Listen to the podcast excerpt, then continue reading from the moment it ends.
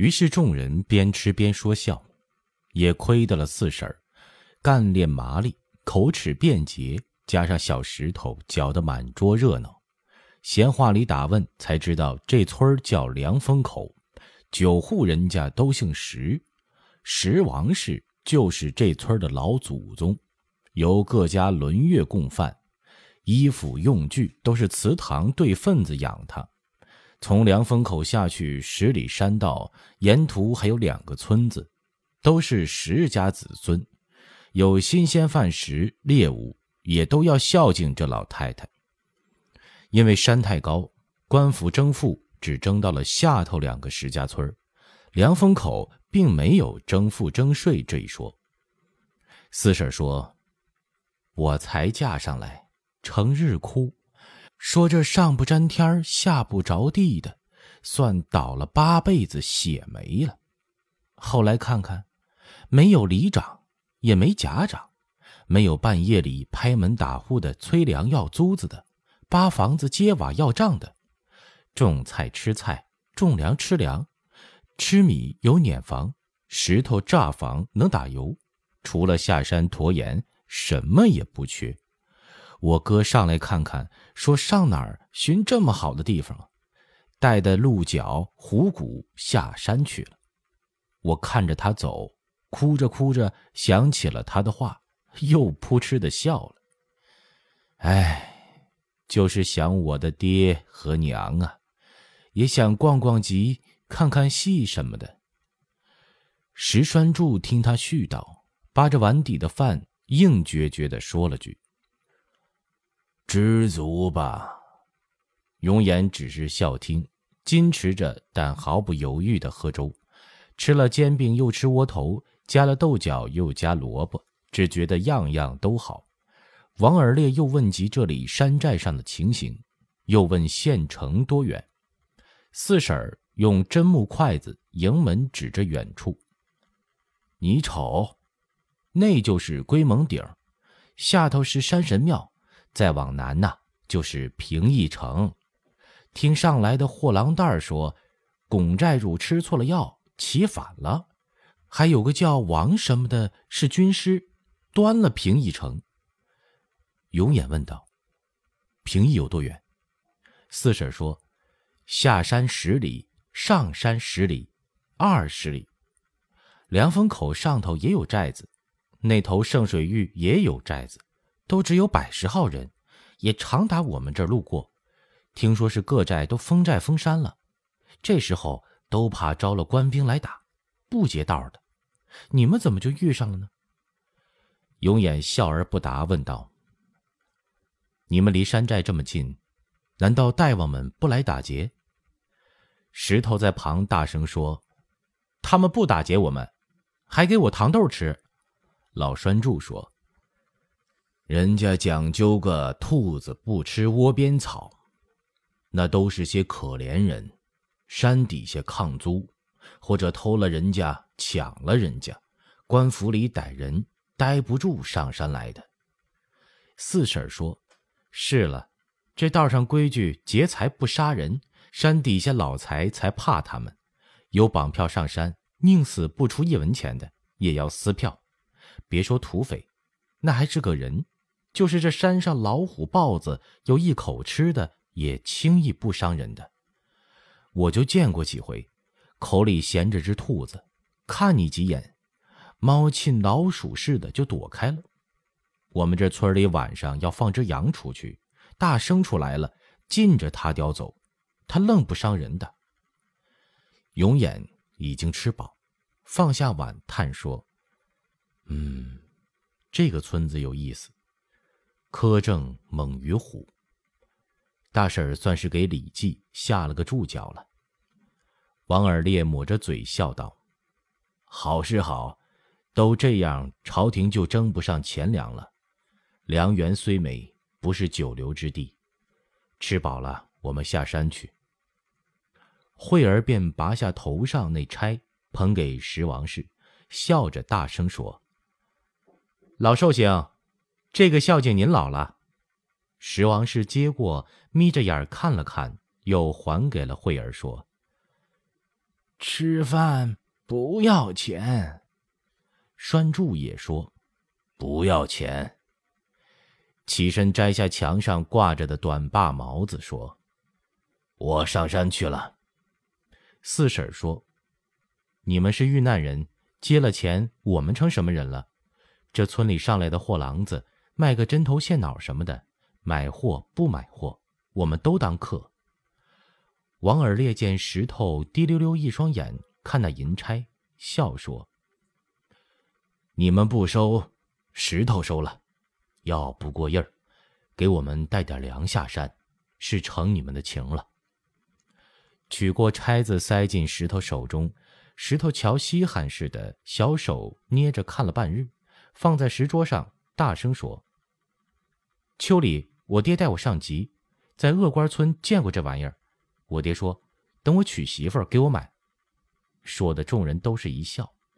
石头窜起身，蹦跳出去，一边喊：“我去背驴，到碾房碾米。”当下四婶儿和慧儿刷碗刷锅，永远和王尔烈低声记忆。凉风村离凉风顶土匪寨子只有五里山路，无论如何都不是安全之地。看情形，福康安已经兵临龟蒙顶，人精子一时失散，又难以和福康安联络。这里土匪封山，也只是观望风色的意思。福康安一战不能打下龟蒙顶，土匪们就都会哄起造反，那就凶险的很了。又和四婶搭讪几句，知道城边官军只是龟缩，没有敢弃营逃跑。山下十里接官亭还有个小驿站，这就下定了决心，下山与福康安联络，就在县城附近隐蔽驻足，调停调度。正说着，小石头跑跳着回来，说：“四爷爷也上山了，说是长子窝里夹住了个野猪，只夹了一条腿，怕他发威挣脱了。大人们都上去了。”四婶隔门说：“碾房里现成的稻子，你过去把驴套上，我立马就过去。”王尔烈二人觉得这里说话不方便，也就起身。永琰说：“我们也闲着，和石头一道去就是了。”碾房就在石王氏宅后，依山势砌的，也是石墙草顶。王尔烈和永琰一路低声商量事情，跟着石头进来。驴已经拴在门口，那小石头却是麻利，也不待王勇二人动手，牵着驴就套上了碾杆。二人帮着摊了稻子，只一霎时辰便就停当。可煞作怪的，任凭小石头扬鞭抽肚子打腿。二人在旁吆喝咋呼，那牲畜拧脖子踢腿，正着裂身子，死活就是不肯转圈子。三个人累得呼呼喘粗气，瞪眼儿无计可施。恰好四婶和慧儿，一个端着簸箕，一个提口袋赶来。四婶笑道：“怎么不把眼蒙起来？把眼蒙了，他就走了。”永眼和王尔烈不禁诧异：“这是什么道道？”见石头小手蒙了眼，迟疑着也用双手蒙了眼，但是听不到驴推碾的声音，只听两个女子咯咯咯，嘿嘿嘿，仿佛笑得站不住。永远二人放下手，只见四婶提着簸箕，弯着腰，笑得没了眼睛。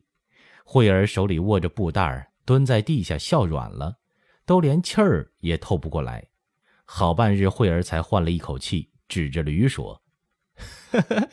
四婶说的是驴，把驴眼蒙起，他才转碾子呢。二人方才大悟，不禁放声大笑。堪堪的碾好米，布袋收口，回到石王氏宅里。四婶给他们装裹物件。山里人厚道，除了一小袋子米，另外还有个布袋，风干羊肉、核桃、山枣，还有党参、黄芪，也塞了一大包。小石头又从四婶家搬来一架鹿角，还有一小包鹿香，也用换皮袋子塞了个鼓鼓囊囊。石老太太念念叨叨的还在说：“你们没了盘缠，这够做什么的？”三个人推辞着，见山间小道上爬得满身是汗，一个人上来，脖子后头斜插了一面米黄小旗，腰里挂着一面锣，一头走一头敲锣。口里喊：“皇家标信过山，拜上绿林，好汉，拱三瞎子，造反，天兵征讨，匪叛，从匪，祸灭满门，归顺，就此招安，敬告列位兄弟，莫失千载机缘。脚步跟着锣点喊着口号，从门口匆匆过去，也不和人搭话，渐渐的又远去了。四婶见他们三人发愣，笑说：“这是有名的黄天霸家镖头，给山寨子上的人送信儿的。前年王伦造反，也这么喊过山。他这样上山，山主爷们儿不坏他性命。”永琰听了，心里暗喜。于是三人辞了石家，王尔烈背了那袋米，惠儿扛了核桃枣，永琰也说不上主子架子，把个换皮袋子绳吊了背后肩上，一步一步的驱着下山。又过五七里光景，山道上都无人来往。转过一道慢下坡，面东北山坡的比邻两个村子横在眼前，中间只隔一个水塘，村里有青塘瓦舍。也有猪圈般的低矮土圆茅棚，已是贫富一目了然。问了问人，果然也都是那凉风口老祖宗的子孙，找人家讨口水喝。男女们一双双乌溜溜的眼，不错珠子盯着，生怕人顺手牵羊，偷了造屋的剩饽饽似的。再转弯子，又向东南，一路都是缓坡梯田，路上场上牛粪驴粪砸着泥水，地里猪拱羊叫。已显得嘈杂脏污了，因从凉风口下来都是下坡路，出了石家村，三个人都觉得腿软，脚脖子酸。看看太阳还不到午时，前头到接官亭还有五里路，又走一程，问人仍说五里。永远带的东西最少，也耐不得了，一屁股坐了道边土埂子上，悻悻地说道：“五里，五里。”再往前头问。准还是无理。王尔烈知道这位发了阿哥脾气，刚说了句歇歇也好。惠儿指着前头说：“哎，那是谁呀？”第二章，十五皇子微城争功，少壮亲贵，骑兵运筹。永琰顺他指处一看，脱口而出喊道。人精子。王尔烈也看出来了，米袋子一放，扬手就喊：“人精子，主子在这儿。”远处但见人精子双手一扬，跳起老高，窜跃着撒欢似的跑过来，眼前竟扮了个踉跄，就事儿磕下头去，却没有起身，肩膀子、双手、双脚都剧烈的颤抖着，只是抽搐，说不出话来。永远奇怪说。你这是闹哪一出啊？山底下出了什么事了？任精子抬起头，已经是满脸是泪，兀自抽搐的浑身颤抖，不能自已，哽咽着说：“没有，主子，我是喜欢的了。从鄂湖镇到平邑，只有两条道，我走的是顺河川，到下集问，到上营马家渡口问，都说没人从西往东走。”我断着主子走了凉风口，吓得骨头都酥了。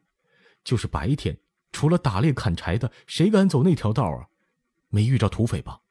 道上凶险，老虎、豹子、熊瞎子也是有的。主子，您可怎么对付？方才我还在想，上山寻不着您，我就一头扎了舍身崖，拉倒。